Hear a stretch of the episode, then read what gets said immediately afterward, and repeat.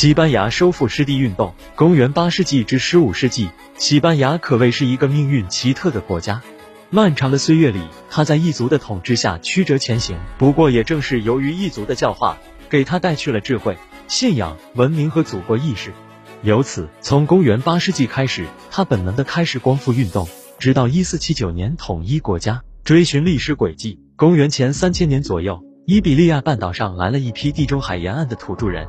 后来，在民族大迁徙时代，凯尔特人、巴斯克人穿越比利牛斯山脉迁入半岛，与伊比利亚人和平混居。不久，冒险家腓尼基人来到这里做生意，把他们的神明和血迹介绍给当地人。公元前七世纪左右，希腊人也来到西班牙，将美的艺术传递下去。不过，这些可不是他们的终极目标。在和平贸易一段时间后，便开始扩张据点。罗马帝国兴起后，西班牙又换了一个主人。新主人的影响极为深远，从行政制度到法律，从语言到艺术，从经济到宗教，都教化了粗野的西班牙人。基督教诞生后，很快传入西班牙，并逐渐流行于这座城市中。公元四世纪，基督教成为罗马的官方宗教，西班牙教会从此受到罗马主教的管辖，他们的命运被紧紧的连在一起。公元五世纪初，一场大规模的迁移再度出现，几近黄昏的罗马帝国。已无力抵挡这种所向无敌的冲击，西班牙更是惴惴不安。四百一十九年，西哥特人在半岛建立了第一个民族国家。此时，罗马帝国的整套体制已在西班牙运转自如，所以三十万西哥特人的影响微乎其微。五百八十九年，西哥特统治者雷卡雷多正式宣布改信罗马天主教。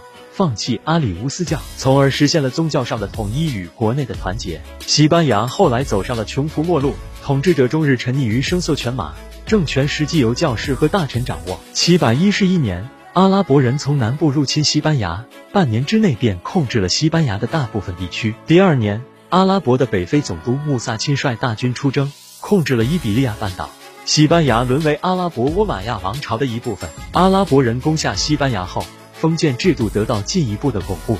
此外，他们还带去了农耕技术、建筑艺术、畜牧业、医学等许多新文化。虽然阿拉伯人实行比较宽容的宗教政策，但他们之间的精神壁垒十分坚固。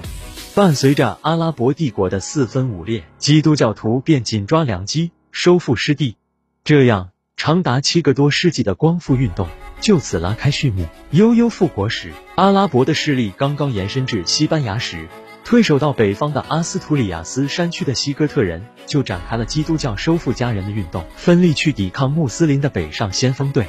随后，在公元八世纪至十一世纪的三百年间，出现了许多独立的王国，如卡斯蒂利亚、纳瓦尔、阿拉贡，还有东北端的加泰罗尼亚。他们在收复运动中，围绕埃布罗河构成了一道防线。这些基督教小王国为驱逐共同的敌人，常常通过联姻来团结力量。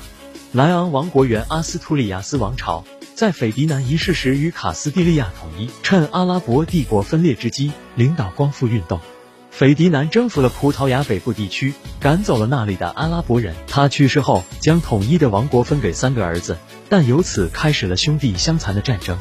被人们称为勇士西德的罗德里戈迪亚士，便是此时的传奇人物。在卡斯蒂利亚与纳瓦尔争夺扩大地盘的战役中。罗德里格为卡斯蒂利亚杀开了一条血路，大大的鼓舞了士气。不过，结果是卡斯蒂利亚的丧尸王被谋杀，而罗德里格却因英勇而名声大振。他要求阿方索发誓，兄长丧尸不是他杀的，便宣布阿方索为卡斯蒂利亚的国王。后来的日子里，西德时而为穆斯林军队效力，时而又为基督徒征战，在刀光剑影中四处征服。一零九四年，他攻占了穆斯林西班牙最繁华的城市巴伦西亚，残忍地屠杀了城里的守卫者和国王，完全拥有了这座富庶的城市，又将清真寺改为教堂。西德常在这里恳切地祈祷、忏悔。只要他活着，穆斯林就不敢贸然夺回巴伦西亚。他不由自主地被卷入了光复运动，直到一零九九年去世。十二世纪至十三世纪，西班牙开始了轰轰烈烈的十字军运动，在阿拉贡。好斗者阿方索一世率领十字军一路攻占了不少重要边塞，紧逼格林纳达。他去世后，阿拉贡与加泰罗尼亚合并。后来，穆斯林的阿尔摩哈德王朝曾掀起宗教狂热，在西班牙仅取得一次胜利之后，便被卡斯蒂利亚、阿拉贡和纳瓦尔联合起来的基督徒军队及教皇英诺森三世派来的欧洲十字军团击败。一二一二年七月十六日，成为西班牙人永远感恩纪念的日子。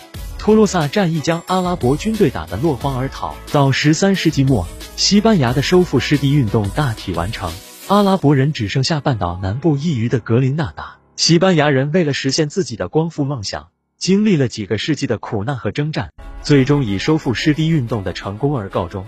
此为征战中的西班牙军队民族国家的成长，在与阿拉伯人的长期斗争中，西班牙各小国逐渐形成。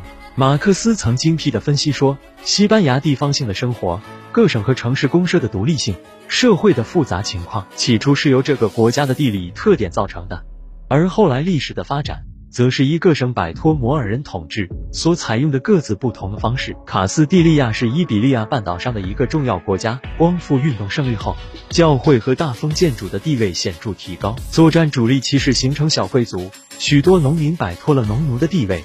获得了人身自由。此外，为了巩固国王的权力，开始重视立法与法典的编纂。阿方索实施颁布了七法全书，它是罗马法与本国习惯法的结晶，体现了君权至上的原则。一二三零年，莱昂王国与卡斯蒂利亚在分分合合之后，最终实现了永久统一。在阿拉贡王国，贵族封建主势力扩大，独立性增强。一二五零年，成立了由大封建主把持的国会，有权废立国王。与此同时，国家的商业、手工业经济逐渐发展起来，走向海外扩张。在西欧中世纪城市茁壮成长的浪潮下，日趋壮大的西班牙各城市也兴盛起来。最为著名的是巴塞罗那，它是当时世界第一流的沿海通商城市。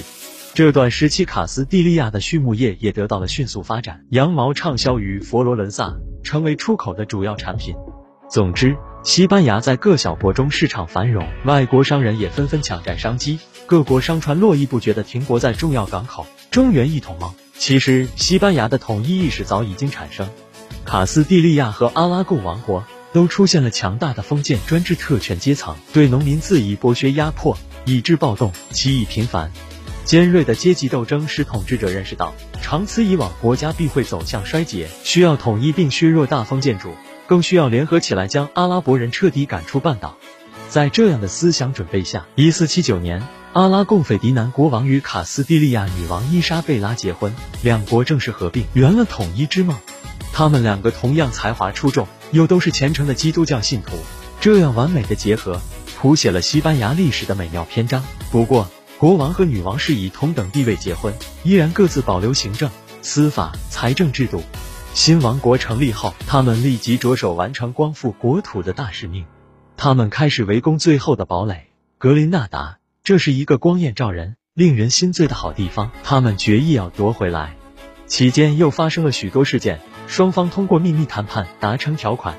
一四九二年一月二日，格林纳达的国王保布迪尔领着五十名随从迎向斐迪南和伊莎贝拉，将该城的钥匙答应转交给胜利者。西班牙军队进入城内，传令官大声宣布：格林纳达交给天主教徒国王了。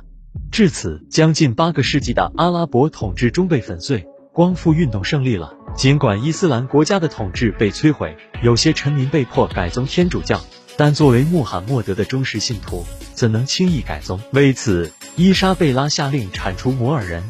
一四七八年，为恢复天主教血统的纯洁性，新王国设立了宗教裁判所，驱逐了所有的犹太人。这就意味着把大批医生、科学家、哲学家等宝贵人才赶走了。血统大清洗充满着西班牙人的宗教狂热。天主教成为全国上下的唯一信仰，政治和宗教的统一，一方面凝聚了西班牙的力量，为西班牙的强大奠定了社会基础；另一方面，对异教徒的清洗措施，又为西班牙的长期发展埋下了隐患。格林纳达的国王保布迪尔领着五十名随从迎向斐迪南和伊莎贝拉，将该城的钥匙答应转交给胜利者。至此，历经几百年的西班牙光复运动以胜利宣告结束。